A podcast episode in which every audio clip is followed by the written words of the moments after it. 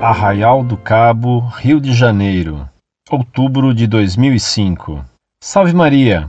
Gostaria de saber qual a interpretação da Igreja sobre o texto da Bíblia que diz: Quando o homem valente, bem armado, guarda sua própria casa, ficam em segurança todos os seus bens. Jesus Cristo em Lucas capítulo 11, versículo 21.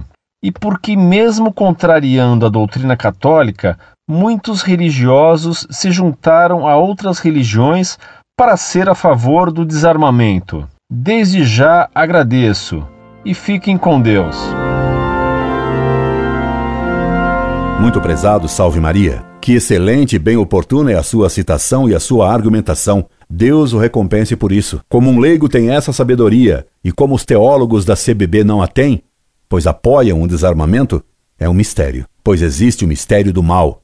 Por isso, Cristo Jesus disse: Graça vos dou, Pai onipotente, porque ocultastes estas coisas aos grandes e prudentes e as revelastes aos pequeninos. Pequeninos como você, meu caro. Que Deus o recompense.